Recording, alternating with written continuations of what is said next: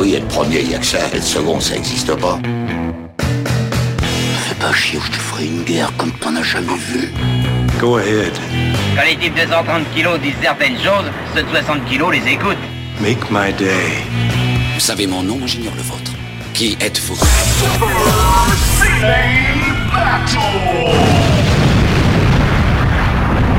Le second, c'est un con. Super Ciné Battle, c'est le podcast où nous établissons le classement ultime du cinéma. Nous prenons vos listes de films que vous nous adressez pour les classer du meilleur au pire afin d'obtenir LA liste ultime. Vous écoutez notre épisode 46, je suis Daniel Andreev et de l'autre bout de la France se trouve le rocker de diamant Stéphane Boulet alias Plugin Baby. Hello papa, comment ça va? Eh ben bonsoir Daniel, bonsoir à tous. Bah écoute, ça va très bien, Euh, ça va très très bien. Je suis très content d'être là euh, pour euh, graver dans le marbre les années 80, la suite des années 80. Et qu'est-ce que tu viens de faire? Tu m'as transmis des SMS très fier de ce que tu montrais à ta fille.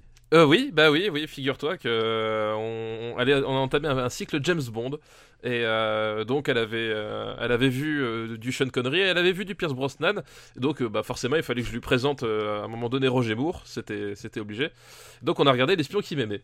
Un grand grand film. Et donc, donc voilà, bah, donc c'était, c'était une bonne soirée. Et elle appréciait au moins? Oui, j'ai l'impression qu'elle a apprécié. Mais je, je pense qu'elle est plus Sean Connery que Roger Moore, tu vois. Déjà de bon goût à son âge, ça, Ouais. ça me... Ouais, j'ai l'impression que voilà, j'ai l'impression qu'elle, accroche plus. Elle a particulièrement aimé euh, Goldfinger quand même. Voilà. Tu sais que tu as bien fait de lui montrer ça parce que euh, du coup, euh, les James Bond, ça- le premier James Bond que tu vois, ça devient ton James Bond à vie. Oui, c'est ça. Bah oui, oui, c'est, celui auquel tu, tu, tu t'attaches et tu, tu te Ça réfères à chaque fois. James ça a failli être Daniel Craig et là, maintenant, hop, c'est. c'est- Voilà. c'est Sean Connery. C'est Sean Connery, exactement. On va vous rappeler les règles au cas où c'est votre premier podcast, mais oh, c'est le numéro 46, donc bon, mais peut-être que c'est le premier. Pour nous faire parvenir des listes, c'est simple. C'est trois films par liste, un titre pour donner une thématique, c'est sympa. Et vous nous l'envoyez à supercinébattle.gmail.com. On est en train de couvrir les années 80. On couvre des années 80 de 1980 à 1989. Donc c'est un, c'est des années qui nous sont proches du cœur, enfin, qui sont importantes pour nous parce que c'est les premières où on a commencé à regarder et la télé et prendre conscience de ce qu'est le cinéma. Exactement. Je pense que notre liste euh, se reflète un petit peu en fait. Ah bah oui, Premier c'est Robocop. exactement. Premier Robocop. euh, deuxième, euh, et bah tout simplement euh, Piège de cristal.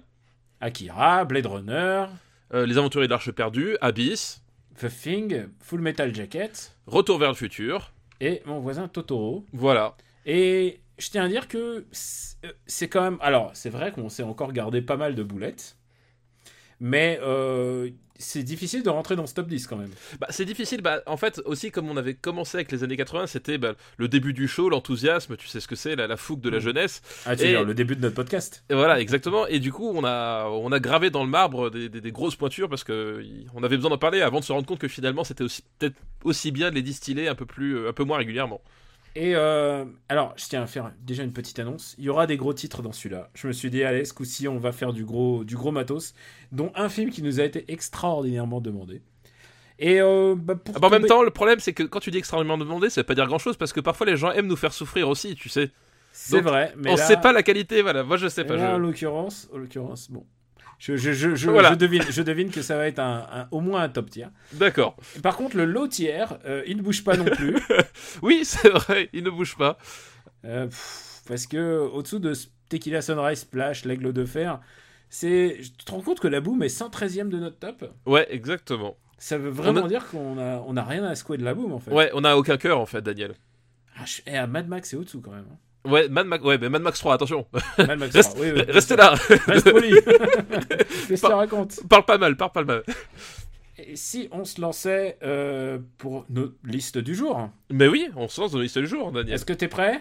Ah bah j'étais prêt dans le ventre de ma mère, moi. Eh ben écoute, c'est bien fait pour ta gueule parce qu'on va commencer par, par une liste qui, euh, qui nous est envoyée par Julien Lane. Ou Lin. Merci, merci Julien. Et c'est une liste qui s'appelle Il n'y a pas que papa qui était prêt dans le ventre de sa mère. Ah Et le premier film de cette liste a été extraordinairement demandé. C'est les aventures de Jack Burton dans les griffes du mandarin. Bah oui, bah Big oui, Trouble forcément. in Little Fucking China. Voilà, Big Trouble in Little China euh, de John Carpenter. Euh, John Carpenter Joint. Voilà. Alors, euh, bah oui. Bon, pour ceux qui l'ignoraient encore, qui, qui nous écoutent régulièrement et qui n'ont pas cherché sur Google, c'est évidemment euh, bah, de là que je sors la fameuse réplique euh, de Je suis prêt dans le vent ma mère. Je peux vous en ressortir plein d'autres, hein, euh, mais on va pas faire un concours de, de vannes euh, de vannes ici. Donc, euh, c'est John Carpenter qui retrouve Kurt Russell. Euh, donc son un peu son, son une de ses égéries n'est-ce pas? Son double, son double du cinéma. son, son double de droite, comme il aimait à, à l'appeler. Euh, et euh, alors c'est c'est un contexte qui est très particulier, Big Trouble in Little China, parce que euh, c'est le plus gros budget de toute la carrière de John Carpenter. Euh, C'est-à-dire que c'est un, c'est quelqu'un qui a fait ses, griffes, euh, ses armes et aussi sa réputation euh, sur le circuit indépendant. Et mais là, on lui confie le plus gros budget de sa carrière. Et l'idée, en fait, c'était tout simplement, c'était un, film produit par la Fox. Et c'était, en gros, ils avaient eu vent que la concurrence faisait un film avec une star et une vague teneur asiatique. Et donc, euh, ce film, c'est euh, celui avec Eddie Murphy, euh, Golden Ah, Child. Golden Child. Et les mecs, ils se sont dit, s'ils partent là-dessus avec un, avec un, avec Eddie Murphy, parce que euh, faut rappeler que Eddie Murphy à l'époque, euh, bah, c'était la star. c'était la star montante. Enfin, c'était voilà, c'était incontournable. il a un moment, il était, payé- était l'acteur le plus payé d'Hollywood. Voilà, donc c'est, je crois que c'était Paramount, hein, Golden Child. Mm. Donc la Fox, euh, avant du, du, du fait que le, le- le scénario va finir par se tourner, et du coup ils montent, euh, ils montent sur pied un, un film avec, bah pareil, euh, un truc qu'ils peuvent mettre en, en branle avec un, air vaguement asiatique euh, et une grosse star, et donc ça se retrouve être Kurt Russell, et de fil en aiguille, Jack Burton, euh, enfin Jack Burton, John Carpenter, pardon, qu'est-ce que je raconte? John Ouais. Carpenter est, est recruté et euh, il arrive sur le film et puis voilà on lui dit bah ouais, c'est une grosse production machin faut que ce soit un public familial voilà tu mets deux trois bridés dans le fond et ça va le faire quoi.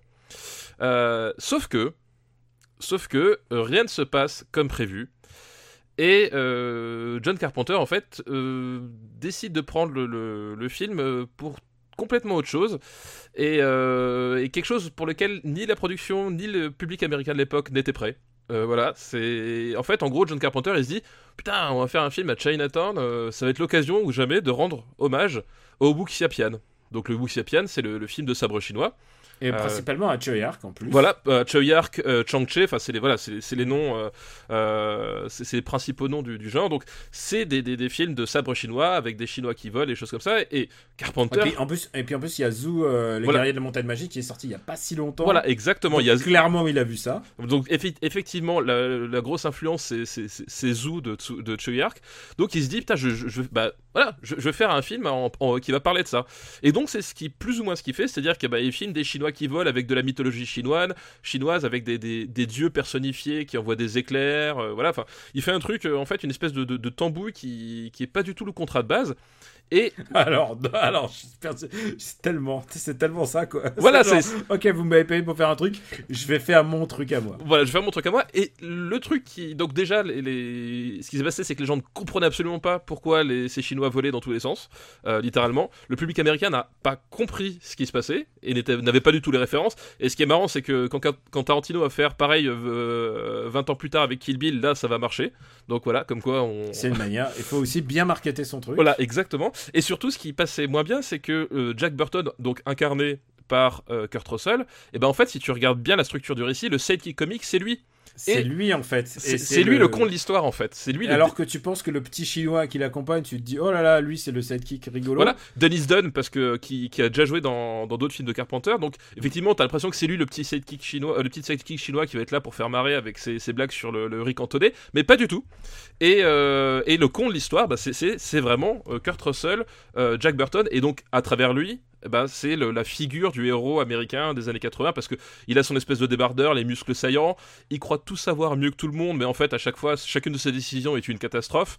Euh, et c'est quand même le seul héros de film d'action américain qui passe la moitié du combat final euh, au sol parce qu'il s'est assommé tout seul. c'est vrai.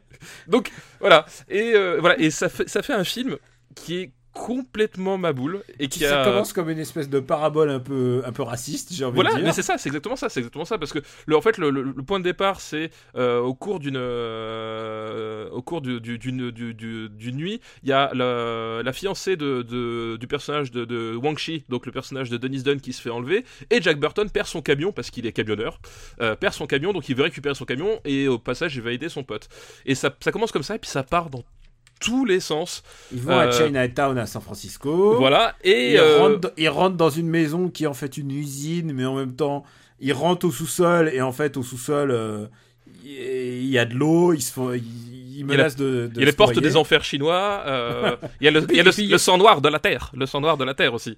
Et puis il y, a des- il y, a des- il y a des Chinois qui volent effectivement, donc les les ouais enfin les comment ils s'appellent les, les mecs qui ressemblent à Raiden dans dans Oui, voilà, bah, il y, a- il y a des dieux. Il y a littéralement Ouais. des, des- des- des déités euh, chinoises qui débarquent. Et il y a donc effectivement le l'ancêtre de, de Raiden qui débarque pour balancer des éclairs. Enfin voilà, ça part vraiment dans tous les sens.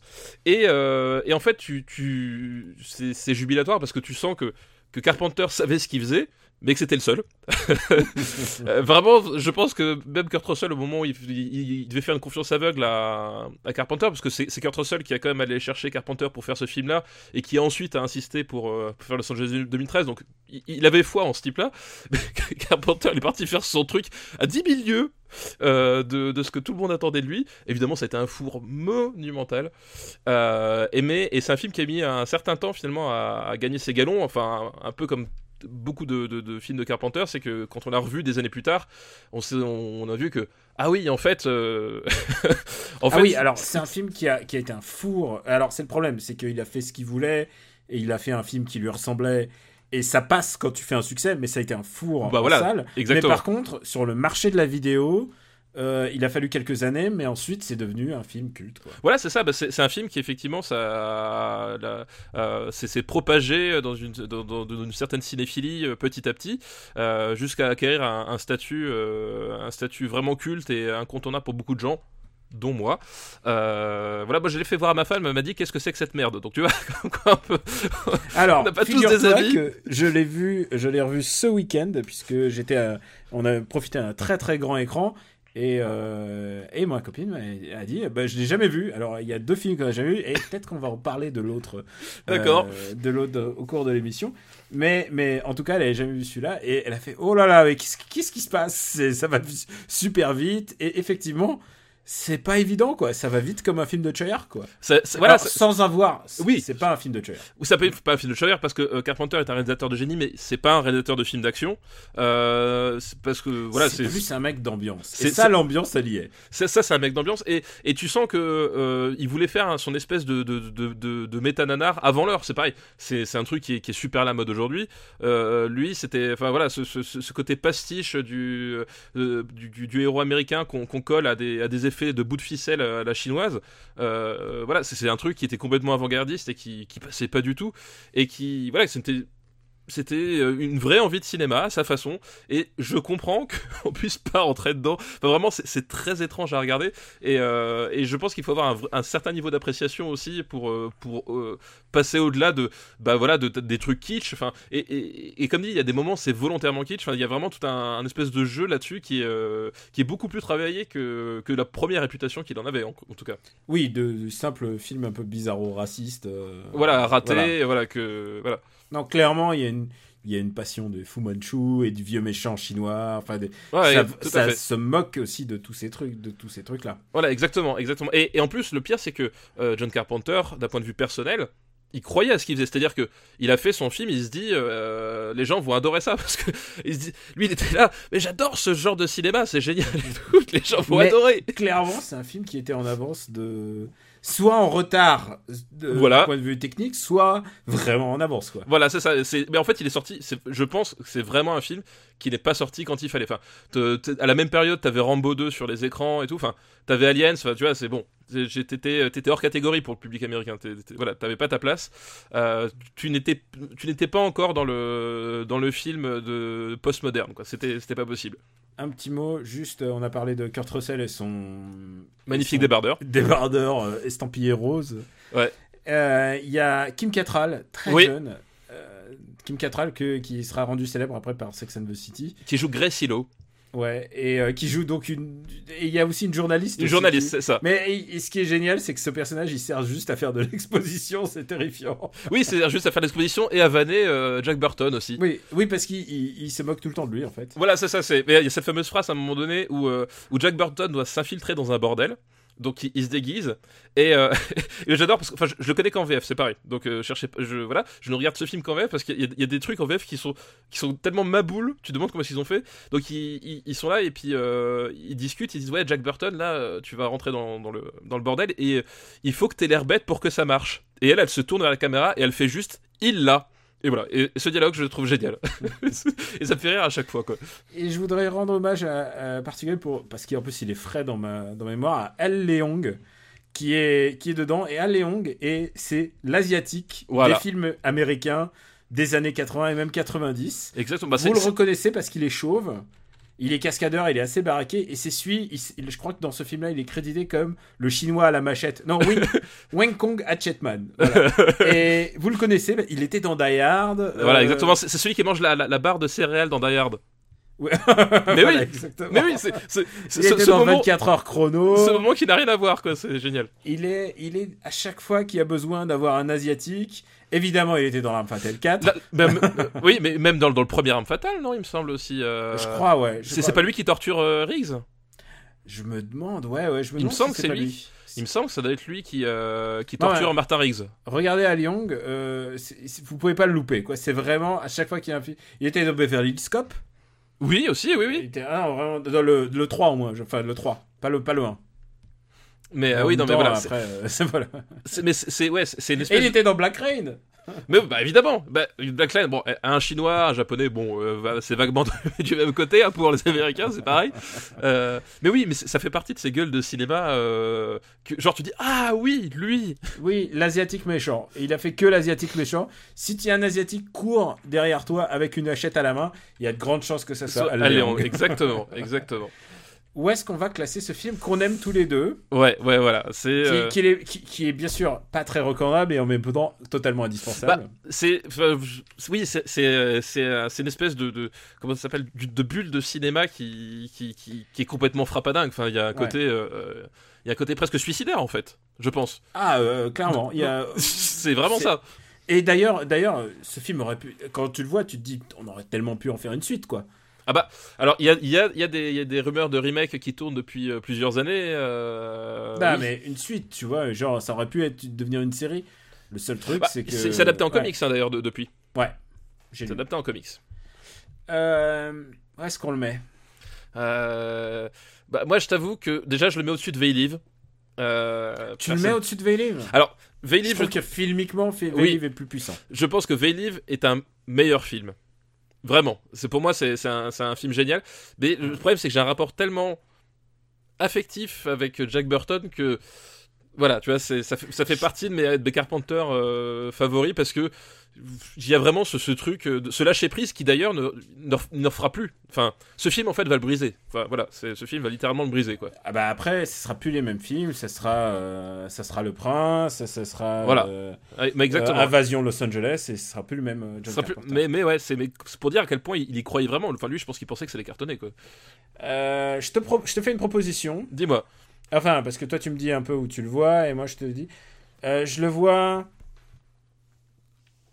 entre Shining et Pulsion. Alors moi, je mettrais juste en dessous de Polystory. D'accord, ok. C'est voilà, c'est affinage, mais oui, je vois Oui, ce que tu veux. voilà. T'as vu Là, on fait l'inverse. C'est toi qui. voilà, exactement. Et euh, donc, euh, je le mets sous le titre euh, Jack Burton? Oh oui, Jack Burton, ouais. On peut- même, même, même, même le titre français, il est génial.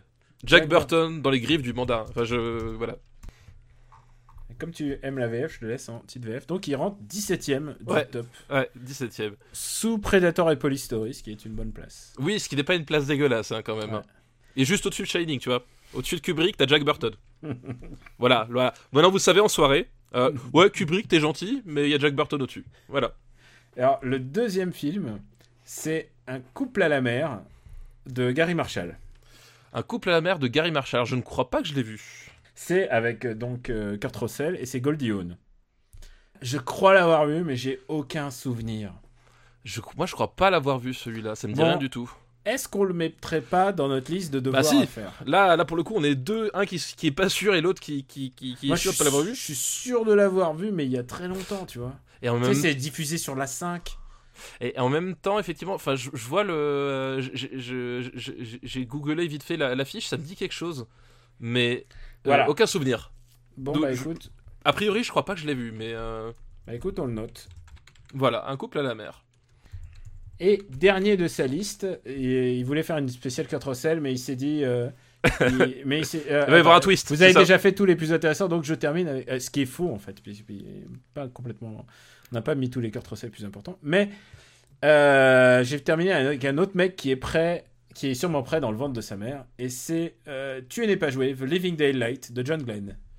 Tu n'es pas. Ah bah oui, bah oui. Ah bah voilà, parfait. Du coup, on retombe sur l'introduction de, de cette émission. euh, puisque. euh, T'as vu, on est raccord là. Ouais, on est vachement raccord. Le puisque- 07 007 de notre enfance. Voilà. euh, Timothy Dalton. Timothy Dalton. Alors moi, c'est pas vraiment mon enfance. Les Timothy Dalton, je les ai vus assez tard en fait. Ah, parce que moi, je les ai vus. C'est les premiers j'allais, pour lesquels j'allais au cinéma. Ah, bah, Genre, tout seul. Là, euh, quand il sort, j'avais 11 ans. moi, le premier que j'ai vu au Cinoche tout seul, c'était c'était GoldenEye. Tous les autres, c'était c'était de la rediffusion télé, des trucs comme ça. euh, voilà. Donc. euh, Ouais, mais on n'est pas si éloigné. Le, Oui. le- vraiment, le premier que j'ai vu au ciné, je crois que c'était License to Kill même. C'était pas celui-là, mais c'était. D'accord, ouais. Mais tu l'as vu quand même, celui-là. Ah bah oui, bien sûr. Bah, je- j'ai vu tous les James Bond. euh, euh, Évidemment. tu, tu me prends pour qui, Daniel? Tu me prends pour qui? C'est bon, je te respecte. Donc c'est, je crois que c'est une des dernières fois qu'ils utilisent un titre euh, écrit par euh, Ian Fleming, bien sûr, basé Voilà. sur une nouvelle qui n'a absolument rien à voir. Qui mais rien à- Mais le titre est le, là, titre, le titre, c'est un des derniers qu'ils avaient en stock de, de Ian Fleming. Maintenant, ils sont un peu dans la merde et ils ont été obligés de, à- de reprendre Casino Royale au bout d'un moment. voilà. c'est ça. Et figure-toi que le projet initial de ce film, c'était de faire un reboot de la franchise genre Origins. Et Comme, à comme, bah, comme Casino Royale en fait. comme coup. Casino Royale et Brocoli à l'époque a fait Hmm, je crois pas que ça intéressera les gens comme quoi tu vois Ouais, ouais, voilà. nul voilà. n'est prophète en son pays Exactement. et je l'aime bien aussi parce que c'est le c'est le dernier John Barry et tu sais à quel point Bah je oui. suis je pense que John Barry est, un- est le plus grand musicien de, au cinéma de tous les temps. Bah, en tout cas, c'est- l'un des plus grands. Enfin, oui, John Barry, de toute façon, c'est euh, des sons tellement, euh, bah, tellement inoubliables, quoi. Ouais, et là encore, il essaye de faire un peu de synthé. Et d'ailleurs, le générique, euh, il le compose avec. euh, enfin, il c'est pas lui qui le compose, mais il, il, participe avec AA qui le compose. Tu, tu, tu Ah oui. du groupe AA. Oui, oui, je, je me souviens, ouais. Beaucoup de synthé, beaucoup de chevelus. Ouais. Et tu sais quoi C'est une assez chouette chanson, mais en fait, je préfère le mix final de John Barry. Puisque John Barry, lui, il rajoute des violons, il rajoute des, des, des corps. Et voilà. c'est plus ça- symphonique, oui. ça devient une vraie chanson de James Bond. Et quand il la joue, euh, d'ailleurs, j'ai écouté le, le Unplug de AA, d'ailleurs, incroyable Unplug, vraiment super niveau. euh. Enfin, en général, les chansons gagnent quand Unplugged quand elles sont jouées en plus par les, les auteurs originaux des chansons, mais Take On Me en version Unplugged est vraiment très très chouette. C'est un album qui est sorti il y a deux mois, tout cassé. Euh, mais voilà, je, je suis fan de la version de John Barry de, de cette chanson de Living Daylight. Et, euh, et je trouve qu'elle donne un peu le ton de ce film qui est un peu. euh, tu sens que les- le communisme va bientôt s'arrêter, quoi. Et Oui, c'est- la fin d'une le ère, hein, c'est- ouais. le dernier grand où, dans lequel les, les Russes sont encore. Il y a des questions d'espionnage. Ils doivent récupérer. euh, ils doivent le, début d'ailleurs. Ils doivent. récu- C'est un agent qui fout dans un dans un comment il s'appelle? Un pipeline. Si Ouais, je me souviens bien, fait, il ouais, kidnappe un mec au pipeline. Super super scène d'intro.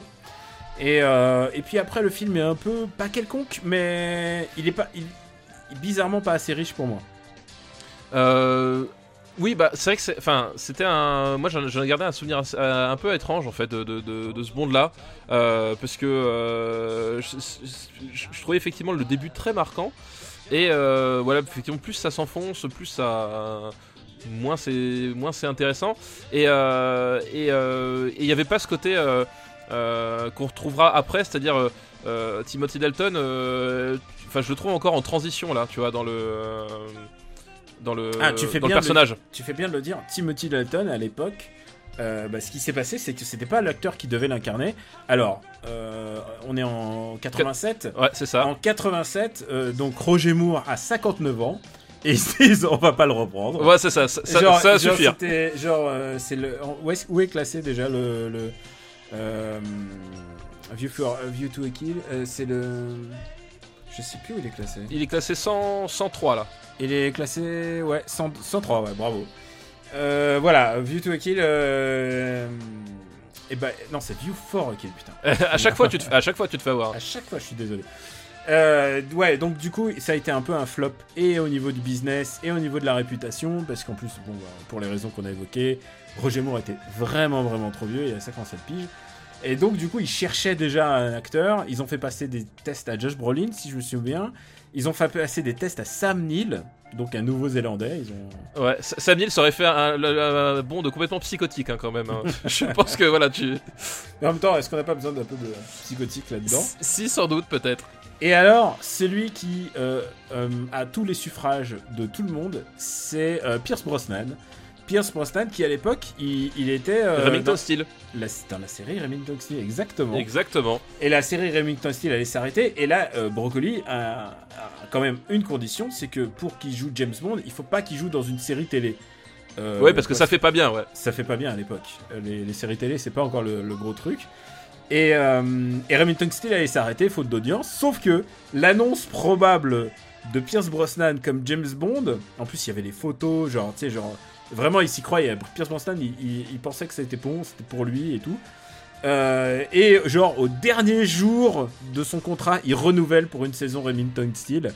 Et donc Pierce Brosnan ne peut pas jouer, euh, genre, ça s'est joué à l'heure près Et c'est peut- caduque, voilà. ne peut pas jouer euh, Timothy Dalton, euh, ne peut pas jouer James Le, Bond. le nouveau James Bond. Et du coup, ils choisissent Timothy Dalton, qui devait. Alors, ça, c'est le truc le plus ouf, c'est que Timothy Dalton devait prendre la succession de Sean Connery. Il ah, était, donc, euh, donc à chaque fois, ils ont, ils ont un bond de retard en fait. En fait, c'est exactement ça. Il, devait jouer à l'époque pour, euh, pour Live and Let Die. Et en fait, il a dit non parce qu'il se trouvait trop jeune à l'époque. Et là, là, il pensait que c'était le bon âge. Et euh, Timothy Dalton avait quand même une formation très académique, très shakespearien. Et, euh, et autant on a l'impression qu'il se donne du mal, et autant on a l'impression qu'il n'a pas travaillé son truc. Ouais, c'est ça. C'est l'impression qu'il me donne. Ouais, non, mais c'est ça, c'est- quand et je il parle de. le tir dans le deuxième film, j'ai l'impression. Ex- Exactement, c'est-à-dire que c'est pour ça que je parlais de personnage de transition, c'est que tu, euh, tu sens bah, que forcément Dalton, euh, il a, par sa présence physique euh, et par son jeu, il est, euh, beaucoup moins, il, est beaucoup plus, comment dire. Euh, aigu, ouais, beaucoup affûté. plus affûté, voilà, que, que Roger Moore, hein, qui était, qui était un peu, euh, un peu Roger pantouflard. Moore, Roger Moore, il tape pas des gens au sol, Voilà. lui, il les tabasse. Voilà. Donc là, euh, on sentait qu'il on sentait que voilà, qu'il y avait, il y avait déjà une présence qui était là euh, physiquement et dans, et dans le jeu, mais dans le effectivement dans la caractérisation de personnage et tout, on est vraiment sur un sur un Bond voilà qui qui, qui, qui se cherche et euh, et t'as pas le, le côté euh, com- complètement décomplexé qu'il va y avoir tout de suite au, au- à l'épisode prochain euh, où là ça part vraiment euh, ils vont ils partent part dans, dans des délires à l'américaine pour le coup Très, Euh, très violent. Mais en même temps, on l'a toujours dit, James Bond, c'est un peu le reflet de son époque.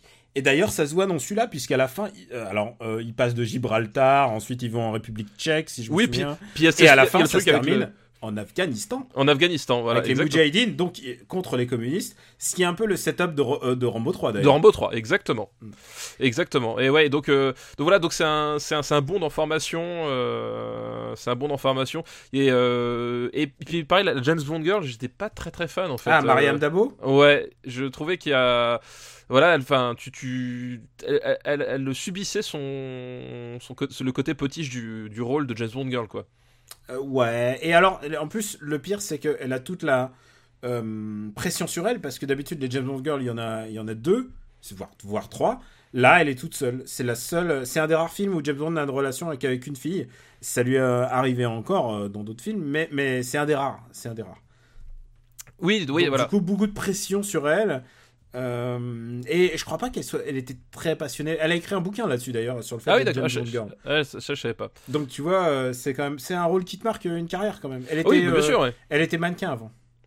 Et euh, donc voilà, donc du coup ça fait un, c'est vrai que ça fait un bond, de, un bond un peu, un peu étrange quoi, Euh, un peu étrange à regarder, un peu, un peu routinier quoi. Il y a, Des gadgets très très missiles, missiles. euh, Ouais, ouais, les- très missile. Le truc, La voilà, voiture qui, la voiture qui fait du, du ski. euh. voilà, le truc dont je me rappelle, c'est, la, c'est, la, la bagnole qui patine et puis après la, la poursuite en, en, en violoncelle sur la Ah, neige. voilà, en général, tout le monde pense à la scène en violoncelle. Voilà. Un, un épisode très musical. D'ailleurs, John Barry fait un caméo. euh, il est chef d'orchestre à la toute fin.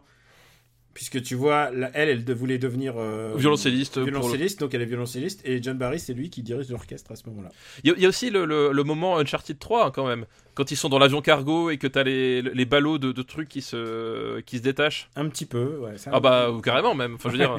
c'est euh, Uncharted 3 qui a tout. oui bien sûr. Voilà c'est non mais bien sûr c'est c'est Uncharted 3 qui a repompé là-dedans donc euh, voilà donc un, un Bond que Mm. je, je, je crois pas qu'il y ait beaucoup de Bond que je déteste vraiment au fond de moi mais voilà c'est un Bond que je trouve euh, sans plus quoi. En plus, il trouve un, truc assez, euh, assez rigolo, puisque c'est basé tout sur une opération euh, programmée par Staline qui s'appelle Smertspion, ce qui veut dire mort mort aux espions.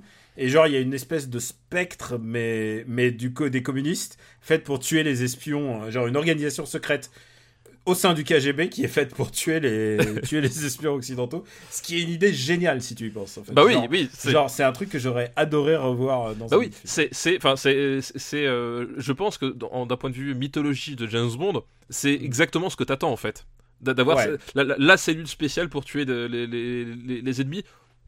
On, on, entre, on lit entre les lignes pour tuer James Bond en fait. Enfin voilà, c'est, et, et c'est cette tension en fait, enfin c'est cette tension euh, communiste que, que- qui, qui faisait la, toute la beauté du personnage dans ces vertes années. Alors, où est-ce qu'on va le mettre? Euh, Tu disais que View for a Kill est euh, 102e, Ouais. 103 même, et euh, on n'en a pas d'autres dans la liste, j'ai l'impression. On n'en a pas d'autres pour le moment. Est-ce que tu préfères revoir euh, Tu n'es pas joué? Ou- Enfin, Living Daylights ou- Ah bah je, je préfère, je préfère euh, tuer n'est pas joué, ouais. Euh, je, je, je préfère quand même tuer n'est pas joué. Tu préfères Tu n'es pas joué avec son. Que le kitsch, que le kitsch de. Voilà, c'est ça. voilà. Je, préfère le, le violoncelle et puis la, la séquence à Gibraltar euh, avec euh, les, les- les militaires qui se et leur paintball qui se font désinguer comme des Euh, cons. Je le mettrais. Je le mettrais assez haut en fait. Je suis en train de regarder, je monte à chaque fois. Alors, je le mets pas au-dessus de l'ours, voilà. L'ours, c'est mon, c'est mon. Ah oui, non, non, moi non plus. Moi, je le mettrais en dessous de Beetlejuice, tu vois, par exemple. Euh, je le mettrais au-dessus de Basile Détective Privé, quoi. Ok, en dessous de Dune, ça marche. Voilà. Bon deal. Ce qui euh, c'est un bon de deal. Oh, Oh, oh, oh, oh, oh, je l'ai, je l'ai, je l'ai. tu l'as, c'est bon T'as Ah, la ref Ah, j'ai la référence. Est-ce que je le mets en titre en VO ou est-ce que je mets le titre en. Ah bah mets-le VF. en mets-le plutôt en, V- en VO, en VF, je veux dire, parce que de- voilà, tu n'es Ok. pas joué, ça. Comme ça, on n'est absolument pas raccord avec le précédent. Voilà, c'est ça. C'est pas grave, on s'en fiche. On s'en fiche, tant que c'est gravé dans le marbre, après le reste, ce n'est que des es- détails. Tu n'es pas joué. Donc, on remercie la liste de Julien. Merci Julien, une liste pleine de, pleine de passion. Ouais, ça c'est vraiment, euh, ça, ça nous allait droit au cœur. Il y en avait pour, euh, Voilà, mais pour tout le monde, ouais. pour toi et pour moi. Est-ce qu'on ferait pas, euh, on avait des devoirs en Oui. retard. Alors, j'avais des devoirs. Ah, alors, pas toi. de Et quel film il s'agit-il Ra- Rappelle-nous. Transformers euh, The Movie, sorti donc en 80, c'est quoi, c'est 82 si je me souviens bien. Non, c'est 86 au moins. 86 Ah oui, 86, oui, oui. Ah ouais, c'est 86. 80... ouais, 86, bingo. Euh, oui, Transformers The Movie. Euh, donc voilà, donc bah, les Tu veux faire le pitch ou tu veux que je me lance Euh, Le pitch, alors. le pitch de Transformers The Movie, euh. Alors, ça se passe en 2005 et c'est les méchants qui décident d'attaquer Autobot City qui se trouve sur Terre. Sur Terre, mais sous la pression euh, de Omicron euh, qui, qui traîne dans les parages. Qui Unicron. Unicron. voilà, Unicron qui est une espèce de, de planète géante dévoreuse Planète, de, planète de- dévoreuse de planètes. Voilà.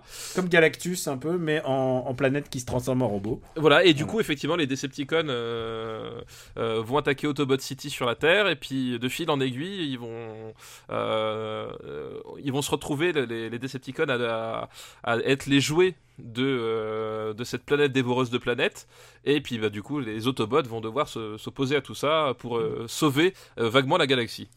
Alors, je vais le remettre un peu dans le contexte, aussi pour, pour expliquer pourquoi ce film est intéressant. C'est que, c'est alors, il y a eu deux saisons de Transformers, la première série. Donc, rappelons-le, c'est des voitures, qui, c'est des robots qui se transforment en voitures. Voilà. Et les méchants, globalement, c'est des, av- des robots qui se transforment en avion. Euh, Les Autobots contre les Decepticons. Et ils ont emmené avec eux leur guerre, c'est-à-dire ils ont quitté euh, Cybertron et ils sont arrivés sur Terre. Ils se sont battus comme ça pendant deux saisons. Leur chef, d'un côté, c'est Optimus Prime. De l'autre, Pour les gentils, donc, ouais, pour ceux qui suivent pas. c'est Megatron, le méchant. c'est, on pourrait croire que c'est le même setup que les films de Michael Bay, sauf que c'est beaucoup mieux. hein. et, et donc il y a deux saisons comme ça avec des dessins animés. Il faut pas oublier que c'était les, ce qu'on appelle les Saturday Morning Cartoons. C'était des dessins animés qui étaient diffusés euh, bah, le- donc le samedi matin. C'était tout public. Et, y- y c'était pour vendre de- des jeux aussi. Enfin, je veux dire. euh, oui, oui, il y avait jamais de mort. Et surtout, c'était un dessin animé, tu fais bien de le rappeler, qui était basé sur les jouets. Les jouets Voilà. ont été conçus avant. Ouais, tout à Et fait. ensuite sont passés les designers japonais et ensuite les mecs qui écrivaient l'histoire, euh, l'histoire, l'his- des histoires autour quoi. C'est pour ça d'ailleurs que c'est pour ça que c'est très très accessible à tout âge. Il n'y a jamais eu de, il y a jamais de, de comment il s'appelle, de, de mort. Il n'y a pas de sang. Tout ça c'est fait pour, c'est calibré pour les enfants. Sauf que voilà, deux saisons se sont écoulées et là ils se disent, on aurait besoin de vendre de nouveaux jouets. Donc on a designé des nouveaux jouets. D'ailleurs le design est un peu moins bon. Et donc Oui. il faut les introduire. Oui, oui, alors c'est ce que j'allais dire. c'est genre, euh, c'est euh, la façon dont les nouveaux euh, personnages sont, sont introduits. Ça fait vraiment, mais alors vraiment catalogue en fait. Il y a vraiment, Ça fait catalogue de jouets. Ils sont présentés un peu comme Ah, catalogue de c'est vraiment ça. C'est-à-dire que la séquence, elle est, elle, elle est ma boule de, euh, ma boule de didactisme euh, publicitaire quoi. C'est presque qui dit euh, disponible pour 62 Voilà, francs dans le ça. Leclerc de ton quartier. C'est complètement fou. Tu le vois, c'est- choquant quoi, vraiment à ce Ce qui stade-là. fait que ce film est assez bicéphale à mon sens. Tu vas me dire si t'es d'accord, toi qui l'as vu il y a pas assez longtemps. C'est un film que je connais vraiment bien parce que j'ai revu surtout le début en fait. C'est que le début, bah, c'est là où tout le monde meurt. Oui, Les alors quand, en- quand tu dis tout le monde, c'est tout le monde. Euh, Les enfants, ils étaient, les enfants, ils se faisaient, ah, on va aller voir Optimus Prime et les Autobots. Les mecs se font shooter en un putain de coup et genre, c'est la mort. C'est pas un truc, c'est, quelque chose qui était dans le dessin animé habituel. euh, Optimus Prime a été, dé- dé- a été dégommé plein de fois. Il y a un, un épisode où il est détaché en plein de, en plein de pièces et il y a ses bouts qui traînent dans la ville. Il y a son bras qui est collé, euh, genre en haut de l'Empire State Building et qui tire sur les gens, quoi. C'est, à ce niveau de débilité. Et là, là, tout devient méga sérieux. C'est serious business. Euh, euh, dès le début, euh, donc Optimus Prime affronte, euh, affronte euh, Megatron Megatron, exactement. dans un, dans un combat décisif. Là, ils disent ce coup-ci, c'est ce la bonne. On va se buter à mort. Et c'est ce qu'ils font. Ils se butent à mort. Oui, là, li- littéralement. Et, euh, et, et- et ce qu'il y a, y tous d'autant plus, autres, tous les autres, ils passent quoi. et ce qu'il y a d'autant plus étrange, c'est que plus tard dans le film, il y a d'autres Autobots qui se font tailler en pièces, mais genre pire que pire que Optimus Prime, mais qui sont recollés et qui repartent à la, au combat. Et genre Il y a tu te dis, de logique. ouais. et genre tu te dis, pourquoi Optimus Prime alors qu'il a juste deux trous dans le thorax quand même, comparé à l'autre qui, qui est démembré. Tu te dis pourquoi lui il meurt et les autres pas. Mais c'est les coups de, coups de thorax dans le trou. Oui, c'est ça. Je, enfin, c'est, euh, Mais alors, du coup, tu dis bicéphale. Je, je pense que même c'est un film euh, euh, tétra, penta, pentacéphale. Euh, parce Puisque, euh, puisque, ouais, vas-y, vas-y. Non, parce que euh, globalement, narrativement, ça ne ressemble à rien.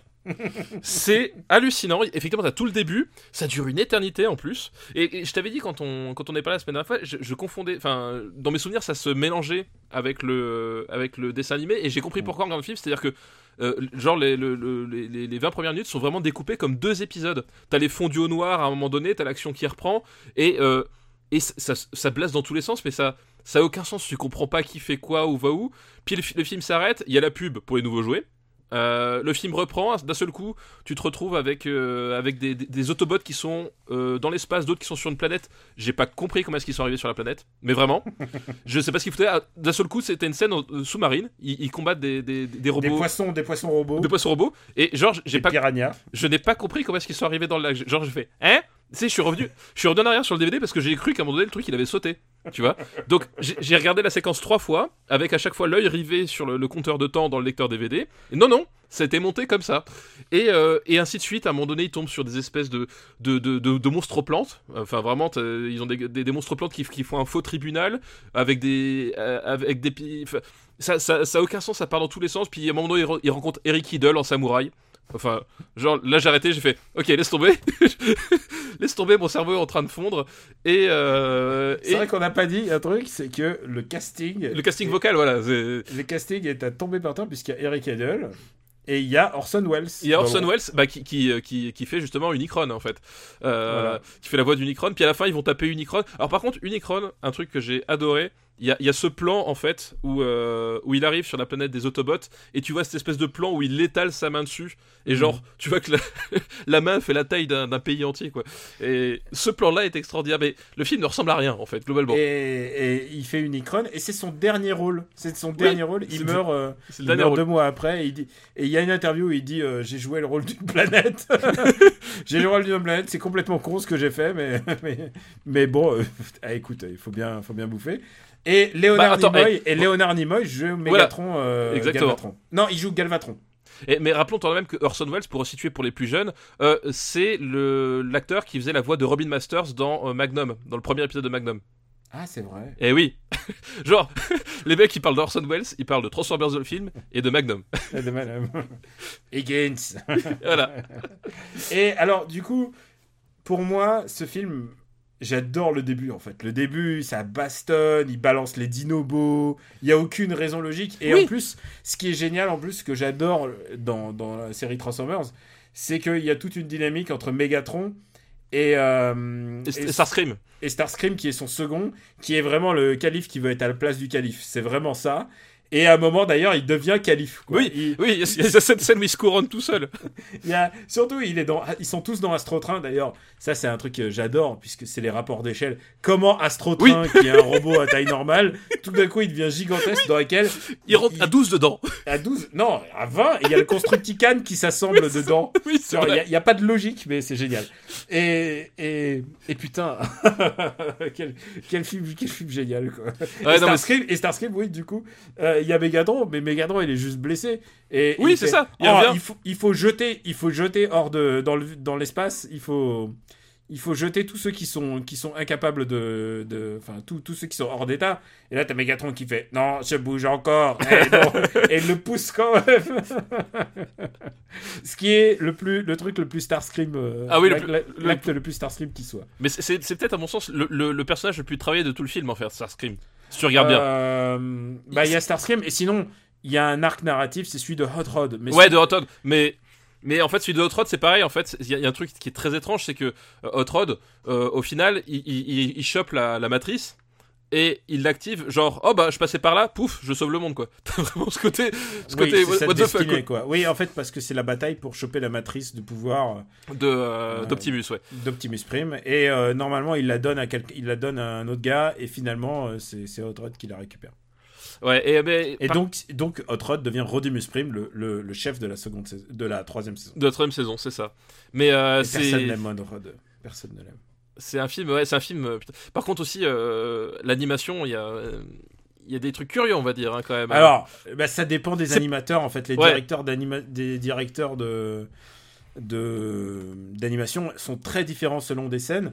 J'ai rencontré Ah, pour ma sent, part ça- des ça sent, animateurs qui ont travaillé là-dessus et vraiment c'est c'est très variable. euh, Le résultat est très variable suivant le, le directeur d'animation. le direct, il y a- et puis même, même des- le temps, en fait, je pense aussi, Hein, le temps pour le faire. Le- Ouais. Le, enfin, tu sens vraiment qu'il y a des trucs. il- il- il- tu, tu sens le type qui est venu à un moment donné qui dit, les gars, la scène, il me la faut pour euh, pour demain. euh, démerdez-vous. Enfin, voilà, c'est. Ça n'a coûté que 5 millions de, de dollars hein, pour tout un film d'animation. euh, C'est pas Oui, non, bien sûr, mais c'est pas énorme. Hein. Non, mais tu, tu, tu sens, ouais, tu sens vraiment le, tu le sens. hein. Et, euh, et du coup, comme beaucoup de films d'animation, euh, je pense par exemple à un autre que j'adore, qui c'est Les Maîtres du Temps. Euh, t'as vraiment deux. T'as l'impression que t'as deux films qui ont été faits en parallèle. Il y en a, il y en a qui sont occupés de la fin et l'autre qui sont occupés du début. Et ça se voit, quoi. Ah oui, oui, complètement, ouais, Ouais. ouais, ouais, complètement, ouais. Euh, où est-ce qu'on va le classer? Alors, est-ce que tu y as pris plaisir? Euh, bah, très honnêtement, pas vraiment en fait. C'est- vraiment euh, assez pénible à suivre ensuite. Ah, Moi, en j'adore, j'adore ce film, mais jusqu'à un certain point. Ouais, non, mais c'est vraiment pénible à suivre. euh, Enfin, c'est. Enfin, vraiment, ça. ça... Ça ni queue ni tête, quoi. Il y a plein de passages où j'étais je fais qu'est-ce que je regarde quoi? Tu n'as pas dit un mot sur la musique de Oh, Vince putain Nicolas. Oh, la musique Oh là là, la musique Euh, alors, Vince Nicolas, ce qui s'est passé, c'est qu'il a utilisé toutes ses chutes. Mais c'est ça Mais Il a utilisé toutes ses chutes des autres films. non mais c'est ma boule parce que la, la, la, la musique, il- en fait, il... Vince Nicolas, c'est Rocky 4, oui voilà ouais. Et, euh, et Staying Alive, mais bon, ça n'a rien à voir. ce qui n'a rien à voir. Non mais en plus c'est ça, c'est c'est que euh, dans le film, c'est complètement ma, ma boule Et euh, il, il balance des, des morceaux de, de rock FM qui ferait passer Bon Jovi pour, euh, pour, euh, pour, du, euh, pour du Pink Floyd, euh, mais en mode random. C'est-à-dire que You got a touch. You got power! Que j'adore chanter en karaoké, crois-moi. Et, et- et- c'est genre, ça débarque dans une scène, pour rien, ça repart, ça s'arrête, ça revient. Ça n'a- Euh, C'est, c'est, c'est pareil, je, je pense que les types ils, ils ont, ils ont monté au, au maître la musique et, et à l'aveugle. Parce qu'il y a vraiment des, des- des séquences, tu te demandes, genre à la, à la fin quand il rentre euh, dans, euh, dans, une, dans une icône par son œil, t'as, tous les Autobots qui, qui tombent et à un moment donné, tu sais pas pourquoi, il y a, y a donc Hot Rod qui est coincé, puis il descend, et juste pendant là, t'as ta nouveau You got a touch, you got a... Et la scène n'est pas terminée, la musique s'arrête. J'ai et- été médisant sur You Got a Touch. You Got a Touch et a été écrite pour le film Cobra Ah bah oui, de Sylvester Stallone. voilà. Que tu adores. hein. Non mais c'est, enfin euh, voilà, c'est, oui, la, la- musicalement c'est pareil, c'est, ça n'a aucun sens. C'est vraiment, enfin, c'est, un foutoir en fait ce film. C'est vraiment un, un truc foutraque. euh, c'est, assez ma boule en fait. Ouais, c'est une grosse curiosité. Et si vous aimez, euh, si vous voulez voir ce que c'est qu'un Transformer, parce que je trouve ça mieux que tous les Michael Bay réunis. hein. Bah il y, y a plus de talent que dans tous les Michael Bay réunis, malgré tout ce qu'on a dit. Malgré tout le bien qu'on a dit de Michael Bay aussi. Oui, malgré tout le bien quand même Michael Bay. Euh, alors, du coup, où est-ce qu'on va le mettre? Où est-ce que tu- toi qui, qui est. Euh, où est-ce qu'on va le mettre euh, On n'a pas beaucoup de films d'animation hein, dans les années 80, j'ai l'impression. On en a un grand. On a Akira, on a Macross. Ah, Ah ouais non mais ça va, ça va pas, ça va pas, ça va pas du tout là. Enfin moi tu vois, C'est je- ouais, c'est pas au-dessus, c'est pas le petit dinosaure, c'est sûr? ah non non, euh, il est où le petit dinosaure d'ailleurs euh? Il est, euh, il est 68ème. Ah donc oui, pour moi ça, pour moi tu vois, moi je préfère Howard the Duck en fait, qui est donc quand même 106ème là. Oh là là. Tu vas, me- tu vas me driser tous mes, tous mes trucs d'enfant Ah je brise tous tes rêves d'enfant, mais je suis là pour ça. Je suis un briseur de rêves. Euh, Mets-le-moi au-dessus de la poursuite du diamant vert. Je te demande pas beaucoup. Ça me va. Parce que vraiment, je trouve que le début est vraiment super. C'est en dessous de Bloodsport. Ouais, j'ai- pensé à ça aussi. voilà donc, euh, donc Ouais. c'est un, bon pitch. Mais c'est marrant parce qu'effectivement le, le- le début, mais même c'est le, seul moment je crois la, la, la musique est, est utilisée de façon assez inté- intelligente en fait. ah, tu veux dire quand ils font du surf, euh, quand il fait Non, du- avant. En fait c'est Ah oui, l'arrivée du, du Nicron en fait. La, la, toute, première Mais apparition du tout Nicron. le début est super. Hein. Mais euh, ouais, non, mais la baston de, de Autobot City, c'est. C'est bizarre quoi. C'est genre, ah, Ouais, on, balance- on- super. on- on a un robot, on le balance. On a un autre robot, on le balance. On a- Ah, encore un autre robot, putain, on le balance aussi. Genre, Ah, on l'a pas quoi tué celui-là. Allez, on le balance aussi. Putain, et puis les Dinobots quoi. Allez, Dinobots, ils viennent pour se, pour se prendre trois coups de pied. c'est- ça ressemble à rien quoi. Ah, bah écoute, euh, ça y est, on a, on a fait notre devoir. Voilà, exactement. J'ai fait mes devoirs. Euh, voilà, on a, on a parlé de Transformers the Movie. Et Daniel, révélation. Euh, révélation dans Dis-moi. Super Cell Battle.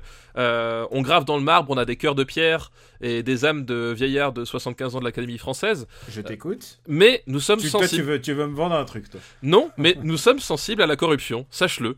Euh, Super Cine Battle, ça fonctionne comme ça. C'est une émission Alors, non, corrompue. pas moi, mais est-ce que tu veux me dire? Oui, parce que non, parce que toi, les gens ne t'aiment pas, ils ne t'envoient pas de cadeaux. tu vois, c'est ça la différence. Parce Oh que là moi, figure-toi, Daniel, Je sens qu'il y a un Balkany qui. je vais faire une Balkany. Oui, parce que figure-toi, j'ai reçu un cadeau euh, d'un auditeur, et pas n'importe quel cadeau, euh, puisque la personne en, en question est connue sous le, le pseudonyme de Pierrot la Lune, et il est illustrateur, et notamment illustrateur de jeux de société. Et, euh, et il se trouve que bah, il nous écoute et euh, comme il, nous écoute en travaillant, et ben pour nous remercier, il, m'a envoyé, comme il sait que je suis un petit peu consommateur de jeux de société, je crois en avoir déjà parlé deux ou trois fois euh, ici. je, je crois aussi, ouais. Il, il m'a envoyé un carton plein avec six boîtes de jeux dedans, sur lesquelles il a bossé, avec des dédicaces, enfin la totale. Et euh, je me suis dit quand même que il n'était pas obligé et que ça fait super plaisir et qu'en plus euh, les jeux sont chouettes. Donc euh, voilà, la moindre des choses c'était de passer une liste qu'il avait envoyée euh, Alors, dans les années 80. Tu vas peut-être pas les citer tous, puisqu'il y a l'air d'en avoir beaucoup. Juste cite, cite celui sur lequel tu as joué en premier. Bah, celui sur lequel j'ai joué en premier, c'est Medieval Academy, euh, qui est un qui est un jeu de cartes euh, familial de accessible euh, pour les pour les plus jeunes et qui est qui est assez sympa. En plus, j'ai gagné, donc c'est top. Euh, et un autre, bah, l'autre c'est Ghost Stories et figure-toi Ghost Ghost Stories, il y a de très grosses influences euh, de Jack Burton dedans. Euh, voilà, et Ghost Stories qui était. euh, donc Pierrot a fait la, le, le design, mais c'est Antoine Boza, dont j'ai déjà parlé pour Seven Wonders et Seven Wonders Duel, qui a fait le, le game design, les mécaniques de jeu. Donc c'est une team qui gagne, on va dire. Bon, bah, euh, bah écoute, tu veux passer sa liste alors? Voilà, alors la liste, figure-toi, elle s'appelle Madeleine 100% pur beurre, parce que certaines choses ne vieilliront jamais dans nos têtes de vieux. Ok. Bon, c'est quelqu'un de notre génération, hein, évidemment. Enfin, plus ou moins, je crois qu'il est quand même plus jeune que nous, mais voilà, c'est plus ou moins notre génération. Le premier film, donc c'est une thématique, alors c'est une thématique euh, Heroic Fantasy avec des blonds, hein, quand même. Oh, je vois, je vois ce que tu. Voilà. euh, Le, premier, je vois où tu, euh, tu veux en venir. euh, le premier, bah, c'est Prince- Princess Bride de. Rob Reiner. C'est marrant, tu veux que je te dise? Dis-moi Parce tout. que dans la liste que j'avais préparée, il y avait Princess Bride de Rob Reiner. Et ben voilà, comme quoi le monde Et est tu veux bien savoir fait. Alors, euh, parce que ça, c'est pas du tout pré- préparé. Faut, le- Alors dis-moi, dis-moi, ce que t'as ensuite Parce que non, non, non, je te dis pas la suite. Voilà. Mais par contre, ce qui est intéressant, c'est que euh, je l'ai revu ce week-end. Ah, ça, C'est le vrai. Et bah tu vois. Ah bah c'est Alors, ça, c'est vraiment genre, mais inc- incroyable hasard. Mais Voilà, bah, bah, tu vois, voilà, c'est parfait. Mais il n'y a pas de hasard. Il n'y a que la gravure dans le marbre. Est-ce qu'on peut dire que c'est le film le plus important de la carrière de Rob Reiner Oh non, c'est très très méchant. Et surtout qu'en plus, on on a, on a dit du bien de, de, de ses autres films, donc. Euh...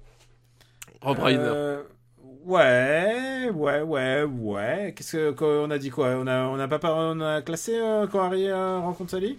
Euh, Ah, non, on a- non. on n'a pas parlé de Misery Voilà, on a parlé. Si, on a parlé de Misery, non?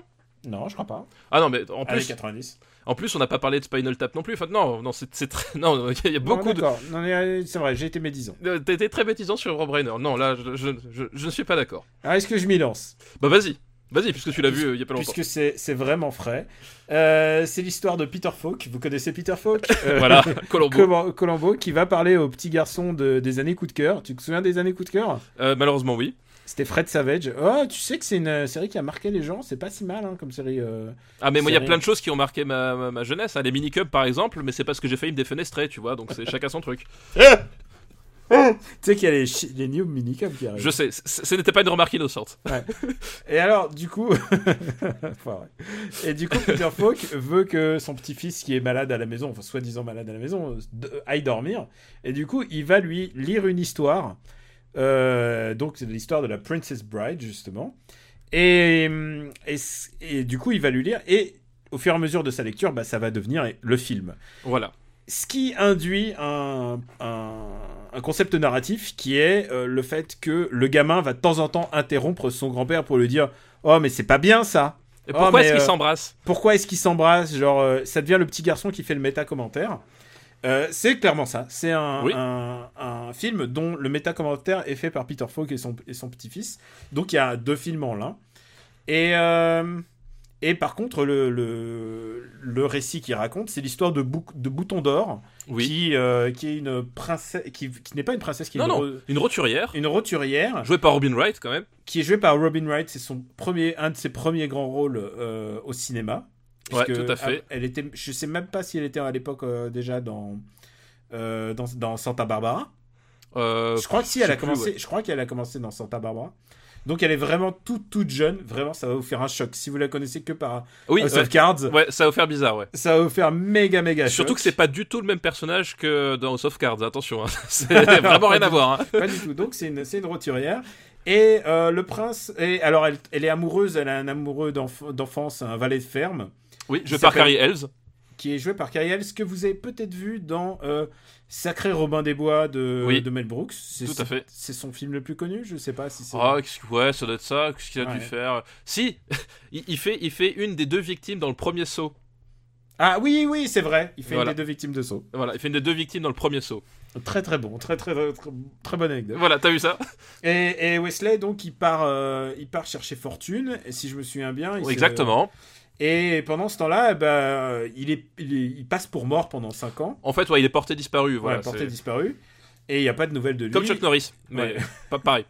Et donc le, le prince et le prince euh, Up- Up- Humperdinck, Humperdinck. le le- l'héritier du trône. Alors c'est un, un- une ville fantôme qui s'appelle une ville euh, imaginaire qui s'appelle Florin. Et, euh, et il, dit bah, Je vais épouser Bouton d'Or, donc euh, Buttercup, et je vais l'épouser parce que comme ça, de temps en temps, je me marie à une- le roi se marie à une roturière et c'est bien, ça vous fait rêver. Sauf que, évidemment, le prince est pas très sympa. Voilà. Et, Et l'autre est pas très mort non plus. Ouais. Entre temps, attends, il y a une étape particulière, c'est que euh, Buttercup, Bouton d'Or, euh, Bouton d'Or, Ah oui, bien sûr. se fait enlever, Se fait par, enlever. Par un trio de, de, de Visigoths, j'ai envie de les appeler. Euh, Il y en a un qui est. euh, Bah, un, c'est André the Giant en fait. André, André the Giant, que vous connaissez peut-être. qui est, qui voilà, une, une figure, euh, euh, une figure du, du cinéma d'exploitation, parce que, bah, comme son nom l'indique, il était géant. Euh, voilà, il avait un, un- un- un physique complètement, euh, complètement hors norme, quoi. C'était le type qui pouvait soulever Schwarzenegger d'une main. Et l'autre, euh, et l'autre qui est intéressant, qui s'appelle Visini dans le, dans le film. Et vous le connaissez sans doute parce qu'il s'appelle Wallace Shawn. Et vous avez entendu sa voix. Parce qu'il fait des voix dans Toy Story. Je crois qu'il fait le dinosaure dans. euh, Ah oui Il fait le Exact, dinosaure. comme ça. Et si vous voyez sa tête, si Oui. vous googlez sa tête, vous allez le reconnaître parce qu'il est dans des milliards de films euh, des années 90-80. Euh, c'est soit le père un peu, un peu farfelu. Il y a toujours des rôles un peu, un peu de, de mec, de mec sympa de la famille. Enfin, il a, c'est pas à lui qu'on file les rôles de serial killer, quoi. c'est ça, ouais. Il a, il a un peu une tête, ouais, de, de une, une tête de, de, de, mec lambda. C'est ça, c'est. Ouais. Et euh, je sais pas s'il a pas joué dans des séries ou dans des trucs comme ça, mais sans doute euh, il, a, il a eu des rôles récurrents dans des séries, mais il a vraiment une tête de mec. Euh, je la dernière fois que j'ai vu à la télé, il jouait le père, euh, il joue le, le beau-père de la meuf dans, dans Gossip Girl, tu vois. C'est un mec, c'est un mec, il a une tête passe-partout, euh, donc c'est, c'est Wallace Shawn. Et il y a aussi avec lui un mec qui s'appelle Oui. euh, Inigo Montoya. Inigo Montoya. Et, et- Montoya qui est joué par, euh, par le mec de. euh, euh, c'est Mandy Patinkin donc, dans Mandy Patinkin. Homeland.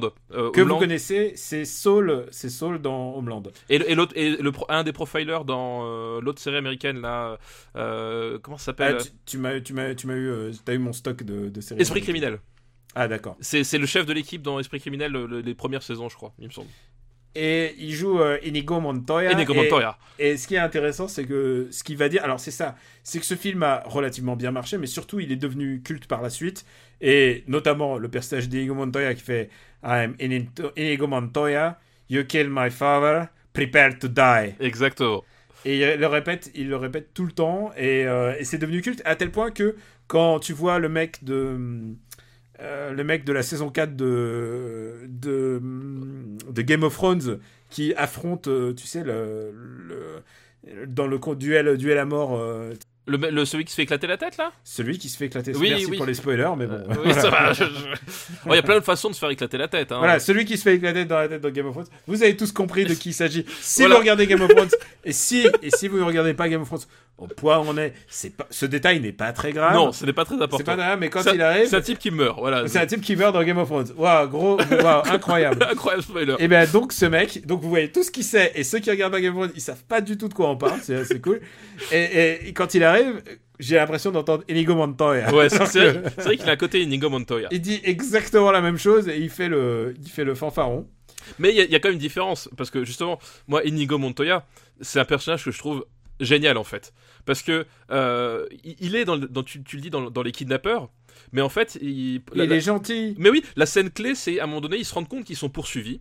Euh, par, bah, au début, tu sais pas ce que c'est, qui c'est, un, un type qui, qui, est, qui est visiblement assez balèze, et euh, Qui porte un masque de Zoro. un, un masque de Zoro, puis on lui dit bah tu restes là pour le tuer. Et donc le- ils sont en haut d'une falaise et le type grimpe à une corde et, euh, et Indigo Montoya il, il est là et il lui dit euh, bah j'attends que tu montes et j'attends que et quand il est monté il lui dit j'attends que tu t'es reposé pour qu'on puisse commencer le- un duel d'homme à homme. Et, et en fait, et c'est tout ce qui porte le personnage, c'est ça qui en fait un personnage euh, euh, fabuleux parce que euh, il a une choucroute sur la tête, hein. il fait pas sérieux quand tu vois, vraiment. C'est un détail très années 80 qui, je pense, n'a pas dû bien traverser les, ans, mais le, le personnage, en fait, je, je le trouve super attachant et quand t'es môme, c'est le genre de personnage tu, tu dis putain, mais lui c'est un vrai héros. Enfin voilà, c'est un type, il a de l'honneur. euh, tu, tu comprends qu'il qu'il- qu'il fait ce, ce job euh, parce que bah il, il a besoin, il a besoin d'argent. Et en fait, euh, bah, au final, bah, c'est sa, sa, sa, sa bonne part de lui qui va prendre le dessus. Et, euh, et c'est lui qui a le plus grand moment de bravoure euh, du film, quoi. Et j'adore ce personnage d'Inigo Montoya, quoi. Il est tellement sympathique qu'en fait, il vole la vedette Ah au, bah oui, au complètement. héros, quoi. Complètement. Au héros qui est vraiment un... Bon, évidemment, le suspense, c'est... ah bah, le, robot, le, le héros, en fait, il est vivant. Voilà, il revient. Et... Et il y a un truc très bizarre dans ce film, genre... euh, C'est pas un manque d'ambiance, mais genre... hmm, C'est très particulier, dans euh, ce film, quoi. Je sais pas si... Bah, en fait, quelle, est, quelle, est, quelle est ta position vis-à-vis de lui? Bah, en fait, il y a, il, il- il souffre un peu, un peu du même problème qu'ont beaucoup de films d'Heroic Fantasy des années 80. C'est Euh, les moyens. C'est ça, c'est qu'en fait, les, les mecs, ils, ils commencent à faire l'Heroic Fantasy et, euh, et ils sont limités par les moyens. Enfin, c'est vraiment dans tous les films de, cette- de cette époque-là, Legend, euh, Willow, pour ne parler que de ceux dont on a déjà parlé, tu sens que à un moment donné, euh, le, les mecs sont rattrapés par le carton-pâte en fait. Et, et alors que c'est pas le but, tu vois.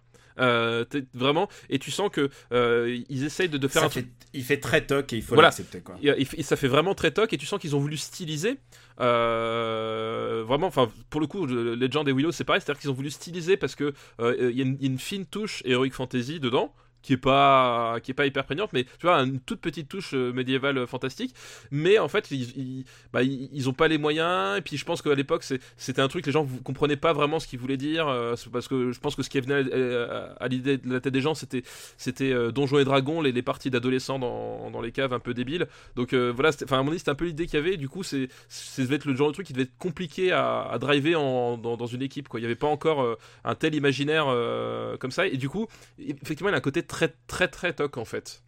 Alors, il y a un truc qui m'a frappé euh, en voyant ce film, c'est à quel point il préfigure les Disney de la vague des années 2000 et quelques. Tu sais, ces, ces films Disney qui essayent de à la fois avoir un personnage de fille forte et en même temps euh, de pas de rappeler aux garçons tout le temps que non rassurez-vous c'est pas des histoires que des histoires de princesses il y a aussi un bonhomme et tout ça et je pense particulièrement à Tangled euh, qui s'appelle en français Réponse Oui. et ce film m'a beaucoup fait penser en fait à Réponse Et il y a un côté réponse un peu. Oui, c'est évident, il y a plein de films qui sont ins- inspirés de cette structure. Ah bah D'abord, oui, non seulement de ce qu'il raconte, mais aussi de la structure. Oui, bien sûr. Et, et- maintenant que tu le dis, effectivement, Flynn Rider dans, dans, dans Réponse euh, a des, des, des atours de, de Inigo Montoya, quoi. C'est, évident. Et le processus narratif, en plus, euh, d'abord, il faut dire ce truc, c'est que Princess Bride est adapté d'un bouquin qui a cartonné. Euh, le principe de, de narration a été repris des tas de fois, notamment dans les nouvelles aventures d'Aladin et les nouvelles aventures de Cendrillon. les nouvelles aventures d'Aladin avec Kev Adams, bien sûr, les nouvelles aventures de Cendrillon. Oui. Avec euh, Marie-Lou Berry et sa mère euh, Josiane Balasco. Comment est-ce qu'on en est arrivé là, Daniel? Ben, juste, il faut être précis dans ce qu'on dit. Moi, je te parle des films qui. Des... Oui, moi, oui, je te parle de cinéma, moi. tu, tu me parles de. En fait, ça vient à la psychothérapie, je le sens. Oui, parce qu'il faut que je parle de- des nouvelles aventures de Cendrillon que j'ai vues cette année. faut, C'était faut exorciser. Ouais, bah je sais, Daniel, je sais, je sais. Je t'en- je t'enverrai euh, un morceau de fromage va, pour te réconforter. Tu pourrais faire ça Mais bien sûr, je peux le faire.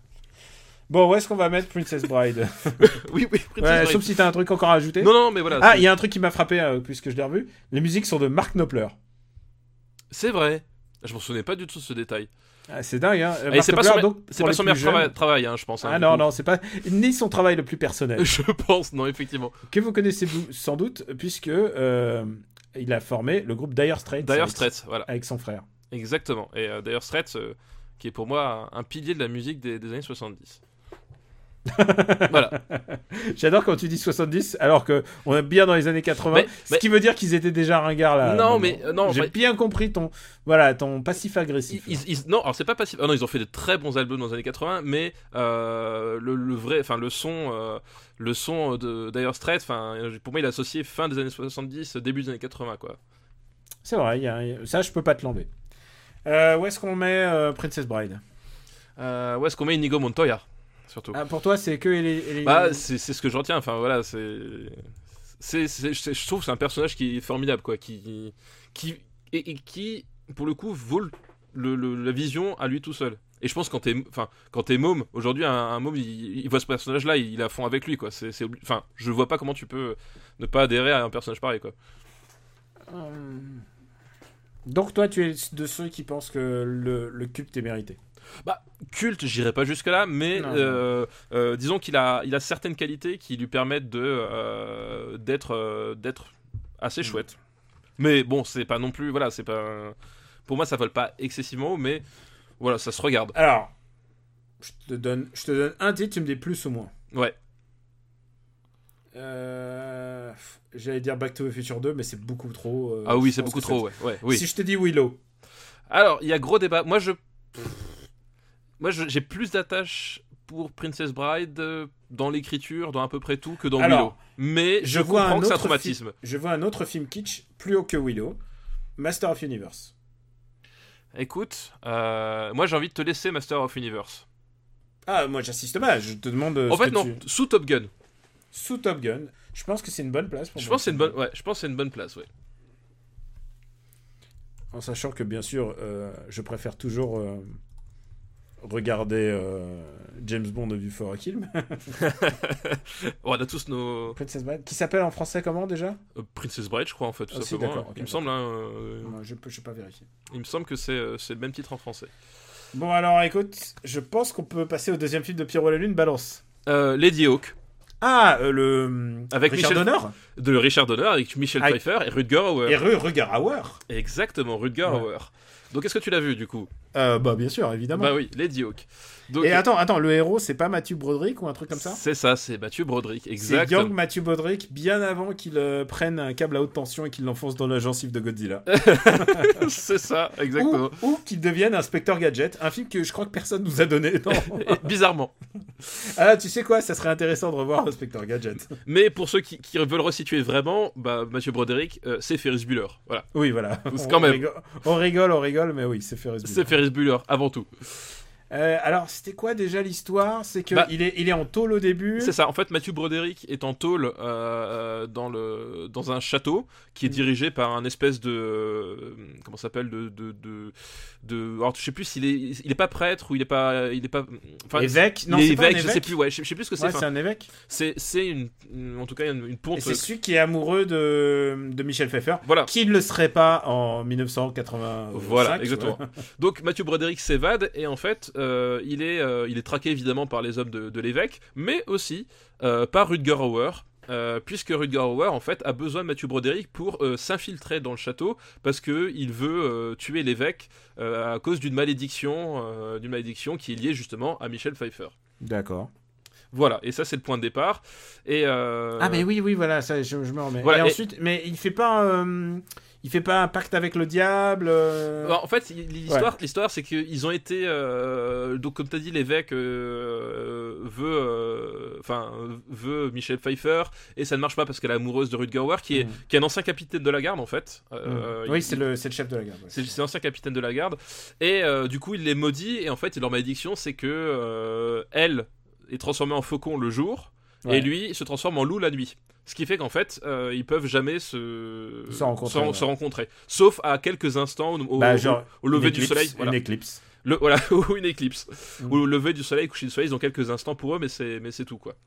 Et, Voilà. euh, et voilà, et du coup, bah, le- l'histoire, c'est ça, c'est, euh, c'est Mathieu Broderick qui va servir, en fait, de lien entre ces deux personnages qui peuvent jamais se parler, et qui va euh, permettre, leur permettre de, d'aller jusqu'à l'évêque pour éventuellement, ou pas, lever la, la malédiction, quoi. Alors, tu parlais de moyens liés au problème de l'heroic fantasy dans les années 80, où forcément ça a l'air toc, où ils vont filmer dans des, dans des châteaux en Italie ou en France. D'ailleurs, l'histoire se passe en Sibili en France. oui, hein, c'est ça, en fait, ils ont tous des noms, des noms français. Il s'appelle euh, Navarre. Gaston. Gaston. Voilà. euh, Broderick euh, s'appelle Gaston et euh, euh, Rutger Hauer s'appelle Navarre. Et Mhm. euh, donc, tu comprends qu'ils sont plus ou moins en France, quoi. Sibili France, voilà. Voilà. Et euh, il y a, il y a...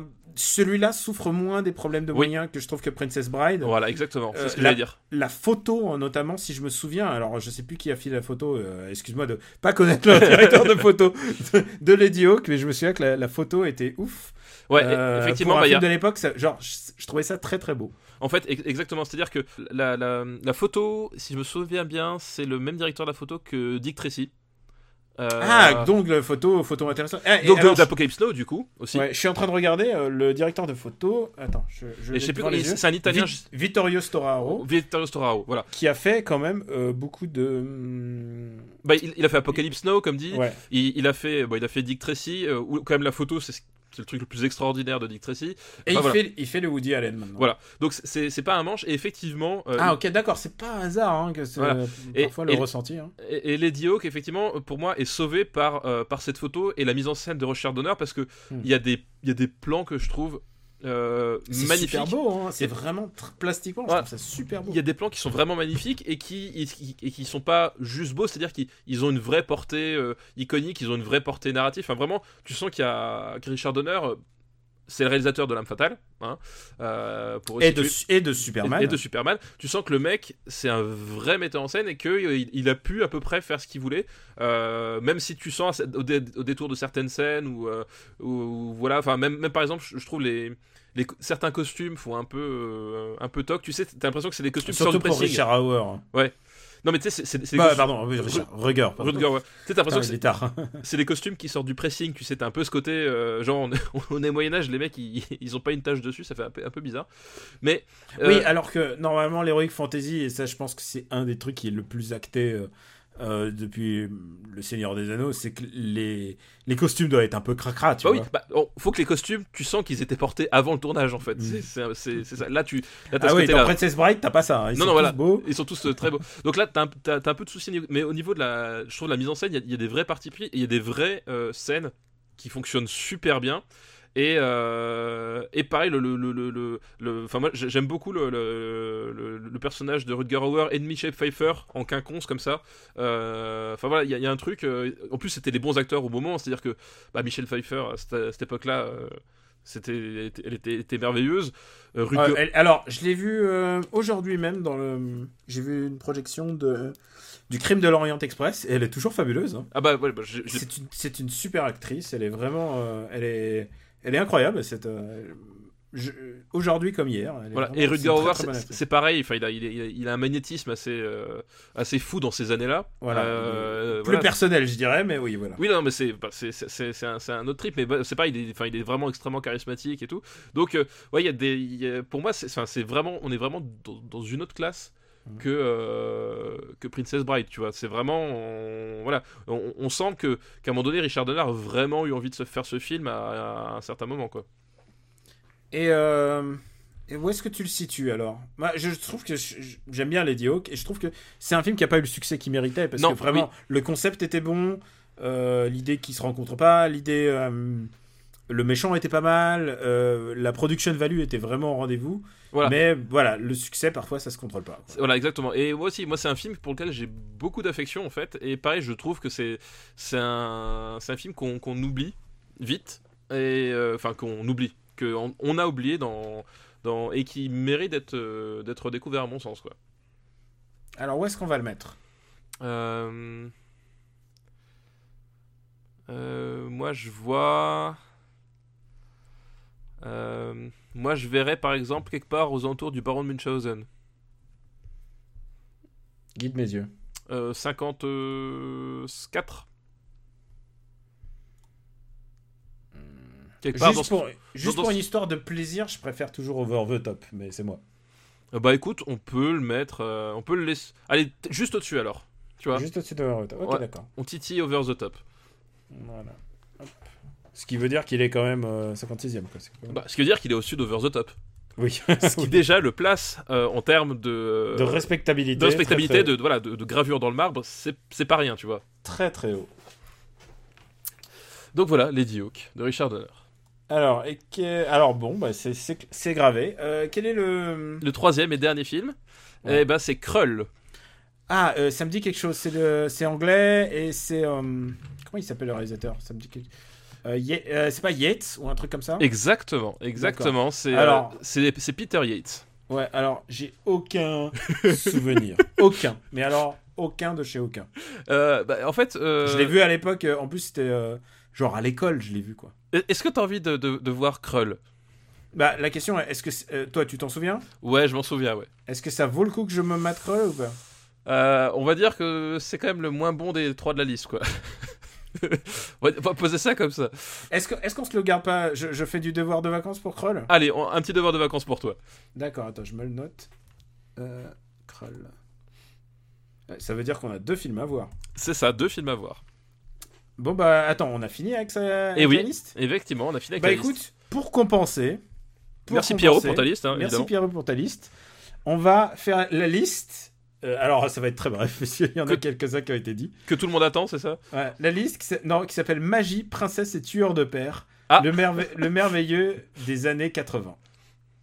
Et alors, C'est Tueur qui, de Père. c'est qui, c'est qui l'auteur de la liste? Ah, euh, pardon, c'est une liste qui nous est envoyée par Fanny Lamarzel. Merci Fanny. Et évidemment, le tueur de père, c'est Princess Bride. Bah oui, Les princesses, c'est Lady Hawk. voilà. la magie. Ah, t'as vu, c'était des listes similaires. Putain, c'est vraiment Ouais, bah, beaucoup de, beaucoup mais de hasard. On est connecté, c'est ça la gravure dans marbre. Ça, Ouais, forme des liens. euh, Ouais, uniques. regarde, tu, tu montres un James Bond. Hop, j'avais choisi un James Bond. Voilà, ouais, c'est ça, exactement.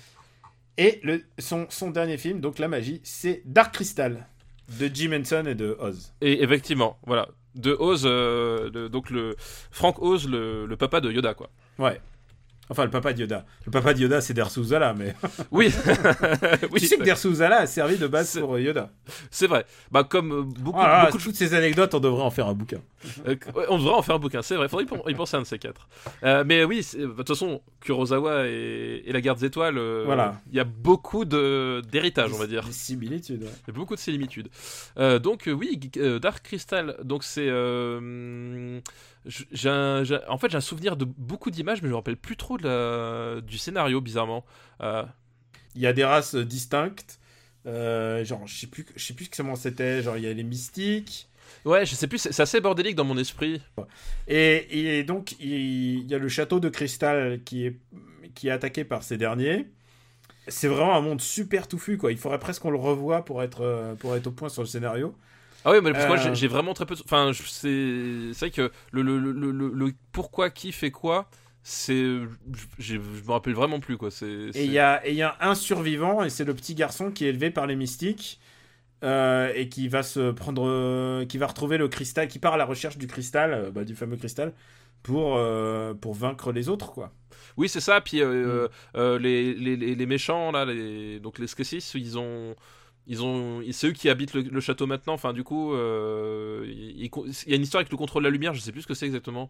Euh, Est-ce qu'on ne devrait pas le revoir? Putain, ça fait beaucoup de devoirs de vacances. Ça d'un fait seul coup. devoir. Alors, on n'est pas sûr de le faire, on va se synchroniser parce qu'on va, on va Ouais. peut-être en choisir un des deux. hein. Mais oui, c'est peut-être parce que c'est vraiment très confus. En Alors, fait. moi, je me souviens que je l'ai vu précisément. Je me souviens, c'était à l'école. euh, C'était à l'école encore. Putain, on regardait beaucoup de films à l'école. Sauf que celui-là me foutait un peu plus les boules parce que c'était du vrai, quoi.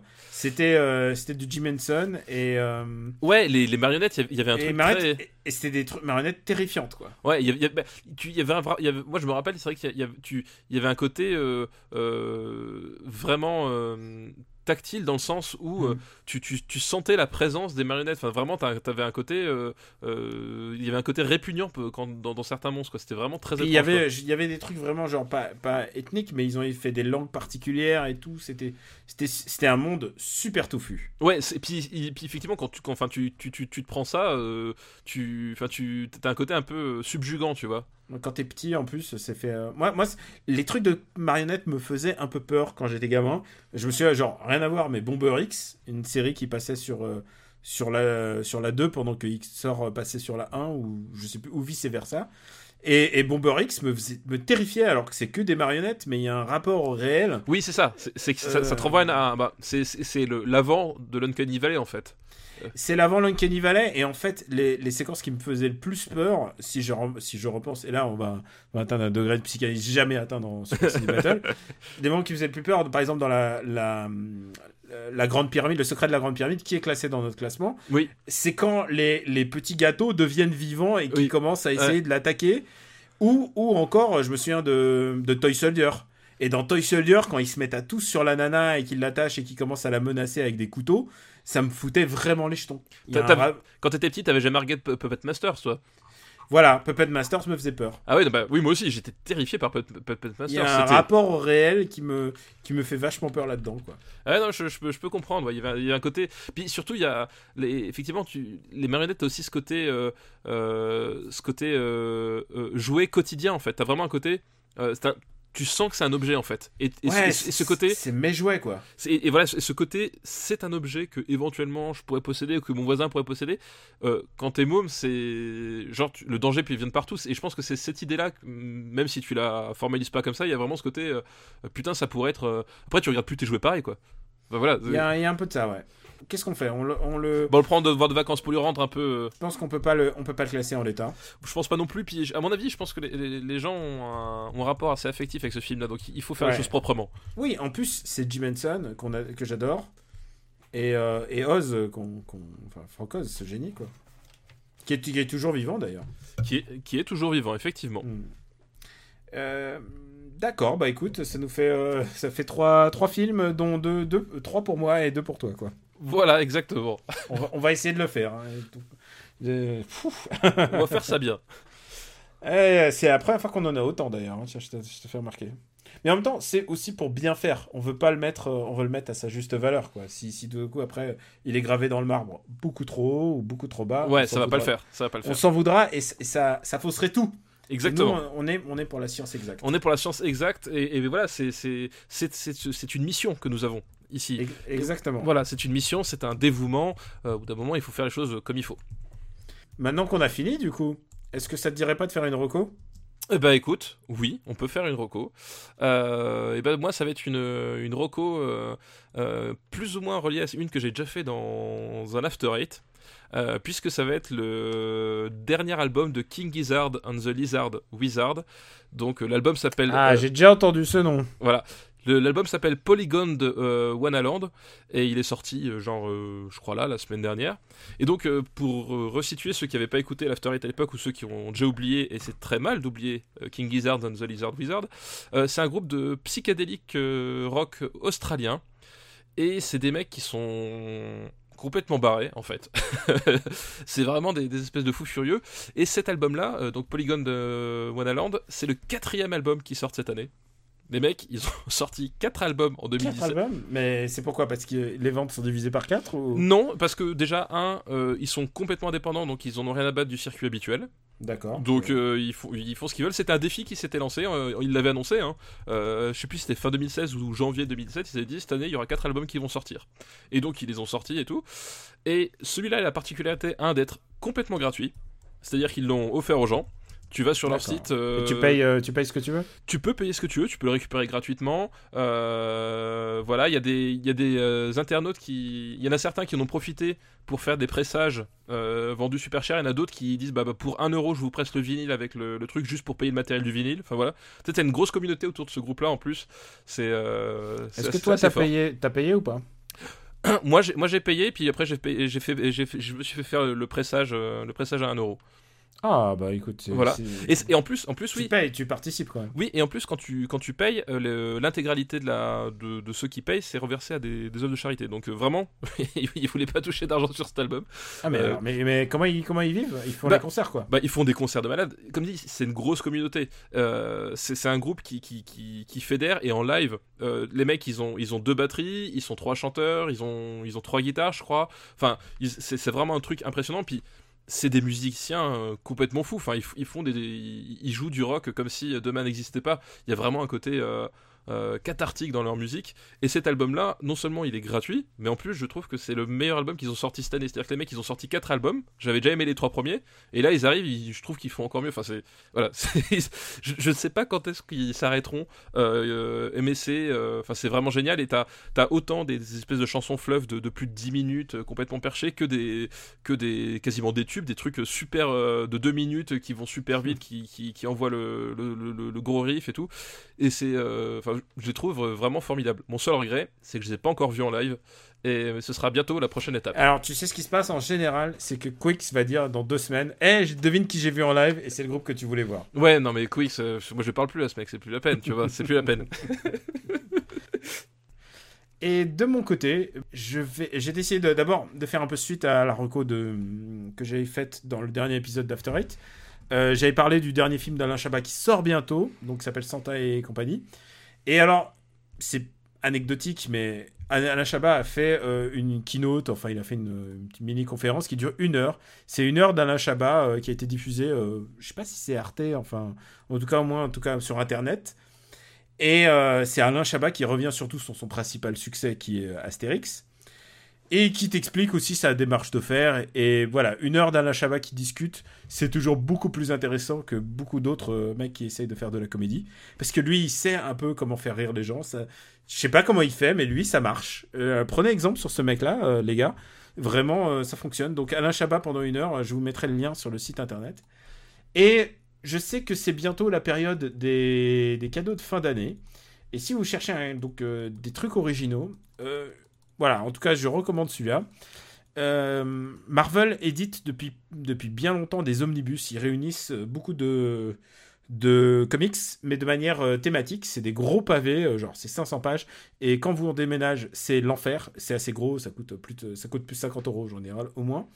C'est des gros pavés. Et, mais, mais, et donc, ils sont thématiques. Et celui-là, celui que je recommande, c'est Monsters. Et donc, c'est le Monster Bus. C'est même plus un omnibus, c'est un Monster Bus.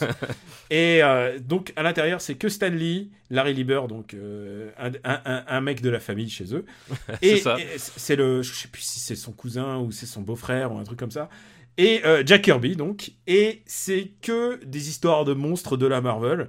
Et quand je dis des monstres, il y a, ça va de Groot, mais Groot, tu vois, dans les années, euh, dans les de- des années 50 à 60 grand maximum. Ouais. C'est- pour le premier volume.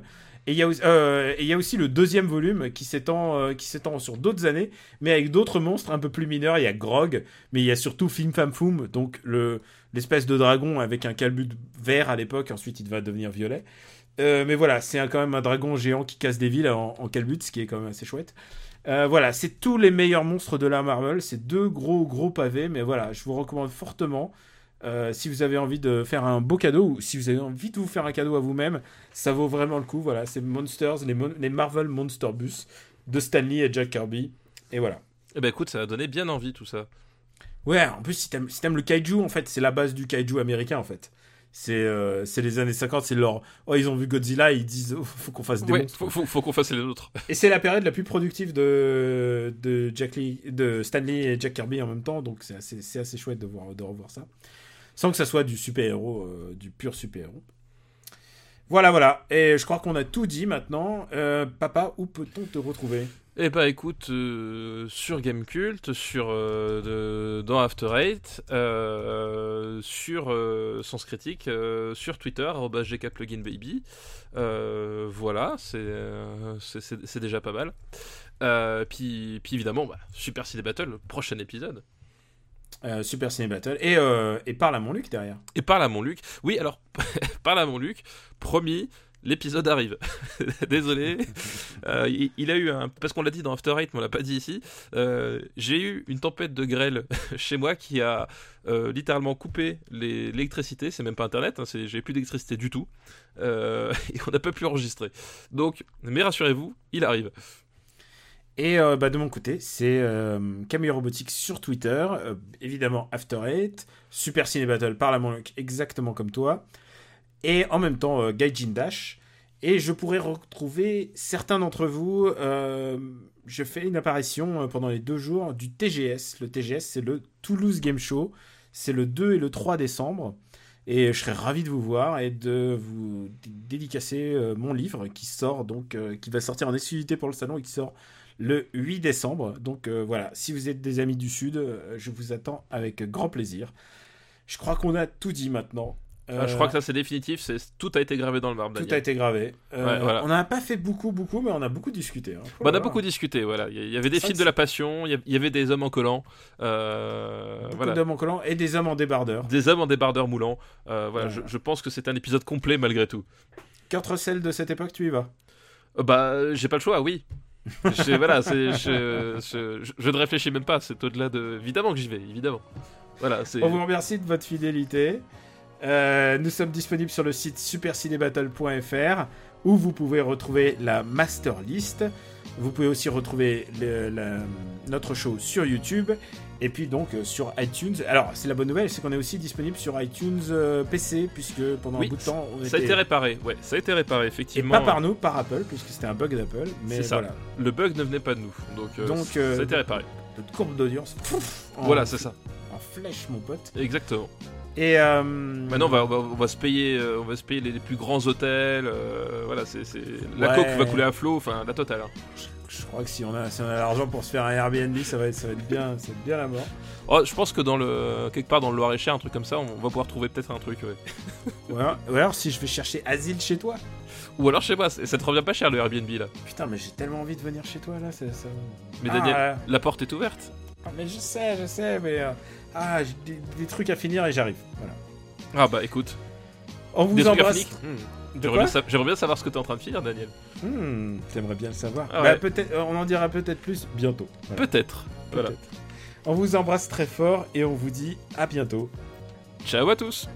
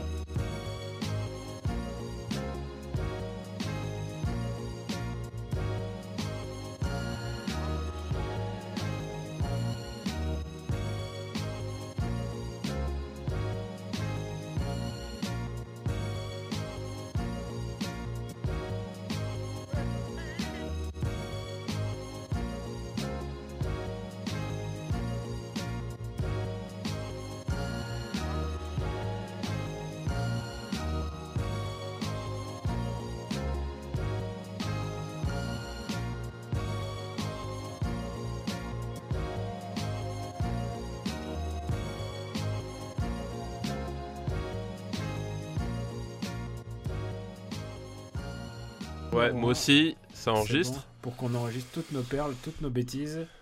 Ah, toutes tes bêtises, moi je dis que des trucs super intéressants. Euh, Tu, tu es un peu le sidekick comique de l'émission, Daniel. Laisse-moi euh, te dire ça en face, mais c'est vrai. Quel fils de pute.